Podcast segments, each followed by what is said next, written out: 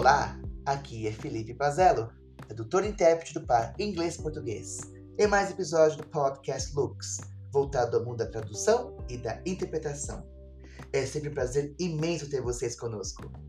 Vamos agora a mais uma pergunta para o escritor e filósofo Carlos Teixeira, também conhecido como H.H.M. Macross. Carlos, como você se tornou escritor? E que tipos de obras você escreve?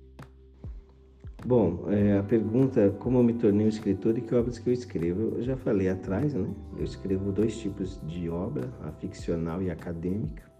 Como que eu me tornei escritor? Escritor acadêmica é por formação. No ato de, da formação, na área de filosofia, mestrado, doutorado, tem que escrever. E a gente tem que escrever artigo científico, tese, capítulo de livro. Então, se, é, escrever, se tornar é, escritor acadêmico é consequência da formação. Se, se, não tem como você pertencer à academia se você não sabe escrever academicamente. Então, não tinha como eu fazer parte do universo é, da lógica, né? estar entre os lógicos se eu não pudesse conversar com eles. E os lógicos conversam entre si escrevendo artigo e trocando artigo. Então, é da consequência da formação. E como que eu me tornei escritor acadêmico? Então, é por consequência. A gente, durante o curso, escreve, é, faz um trabalho cooperado com o professor, publica, e isso te abre portas, e mais tarde você apresenta seus próprios artigos solos para as revistas e você torna um, professor, um escritor acadêmico. Tornar-se um escritor acadêmico é relativamente simples para a formação, porque tem o espaço, tem os, tem os lugares de publicação, tem as revistas de publicação, e elas estão esperando artigo mesmo. Então, elas até se agradam quando aparece um artigo porque eles precisam de produção acadêmica para publicar semestralmente, bimestralmente. Escritor de ficção já é diferente, né? Escritor de ficção é diferente. Que antigamente não tinha a facilidade da internet. Eu me lembro que a primeira vez que eu escrevi um, uma obra ficcional, eu era muito jovem, é, escrevi um livro lá sobre uma história, é, uma situação que acontecia com os meninos que, que, que procuravam seus cachorros, um, conto juvenil, uma narrativa juvenil. Eu lembro que eu datilografei e tirei cópias xerox, três, quatro cópias xerox, o que cabia no meu orçamento, e mandei para três, quatro editoras, mandava pelo correio e ficava esperando a resposta. Aí, normalmente, a resposta é não. Você é escritor novo, ninguém te conhece. E aí mandavam de volta com uma carta elegante dizendo que não que já tinham encerrado o seu ano editorial e que não havia espaço para publicação. E mesmo que você mandasse no outro ano e no outro ano e no outro ano, a resposta ia ser a mesma. Por quê? Porque para essas editoras, é, o escritor novato, aquele que aparece agora, ele tem que trazer um currículo também. Isso eu aprendi, tinha que fazer parte de concurso, tinha que mandar para concurso a escrita. E é claro, você participa dos concursos, participar do concurso não significa que você ganhe eu lembro que eu mandei as escritas para alguns concursos, mas depois de algum tempo você manda para o concurso. Você às vezes não é classificado, manda para outro concurso. Os concursos são pagos, você escreve as taxas de inscrição. E aí você começa a estudar na carreira acadêmica, você deixa para lá e deixa essa, essa, essa ficção de lado. No meu tempo, quando eu comecei a minha carreira acadêmica, fui para a faculdade de engenharia primeiro, Ainda editor era assim, você mandava para a editora uma cópia datilografada, uma cópia de xerox.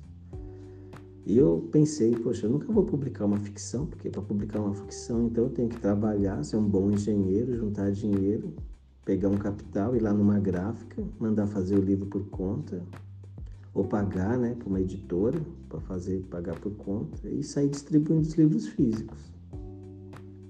Aí veio a internet, né? Aí veio a internet.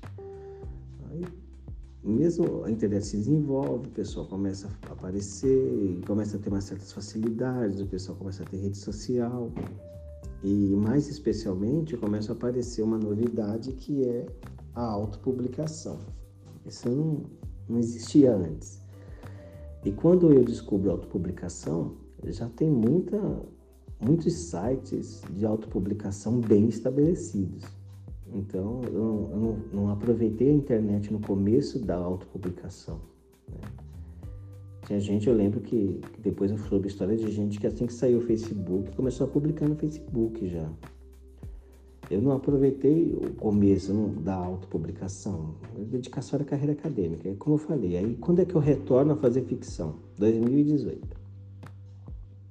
2018. Então é pouco tempo atrás. Eu retorno a fazer ficção. Eu decido sentar numa cadeira e fazer ficção. E aí eu escrevo uma história antiga que estava na minha cabeça. E agora eu vou publicar. Enquanto eu estou escrevendo, estou conversando com um outro professor. Tem um professor que já faz uma autopublicação no site em que ele se deu bem. E eu vou nesse site autopublico, descubro né, que tem essa autopublicação, é, esse site de autopublicação e autopublico meu livro. E aí fico linkando em rede social. Aí eu começo a fazer uma coisa que eu não tinha antes, que era rede social, para poder linkar, falar para as pessoas que meu livro existe, falo para os meus alunos que meu livro existe. E assim vai indo. E aí eu começo a ter leitores. E aí acontece uma coisa que me agrada muito, que eu começo a ser mais lido é, na minha ficção do que no meu material acadêmico. Como eu disse já, o, o trabalho acadêmico, principalmente no, na área da lógica, é muito árido. Não tem muitos leitores. É muito técnico, muito árido, não tem uma redação fascinante. É um artigo científico precisa ter, estar imbuído de um espírito científico e mais, dentro das ciências, é, desse aparato da lógica para ler os artigos que eu escrevo. Então, é poucos leitores que eu vou ter, pouquíssimos mesmo. Na minha tese de, de mestrado e doutorado, de certo, deve ter só os professores que fizeram as orientações ou um outro aluno que eles recomendaram a tese. E como ficção, não. Como ficção, comecei a ver que eu era mais lido. Isso deu uma satisfação muito grande. E assim que eu, eu me tornei escritor de autopublicação, quase toda a minha obra é autopublicada, eu envio para algumas editoras para a preço, mas hoje em dia, assim como existe muita editora de autopublicação, existe muita editora aí que está publicando. Você pagando, eles publicam, mas eles publicam como as editoras de autopublicação. Eles não vão fazer o livro físico, eles vão fazer on demand. Se a pessoa é, comprar um livro, eles mandam a gráfica fazer. Então não está na livraria, o livro não está na livraria, o livro está na web. E aí quando alguém descobre o livro e compra, eles mandam a gráfica fazer um. E é difícil você achar uma editora que vai colocar lá na, na livraria. Aí nesse caso você precisa ser um escritor que ganha concurso, que, que esteja presente no, no universo literário, que, que já tenha uma publicação feita por uma editora.